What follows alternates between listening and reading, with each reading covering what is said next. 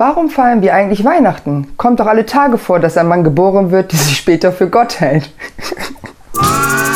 ja, das ist richtig.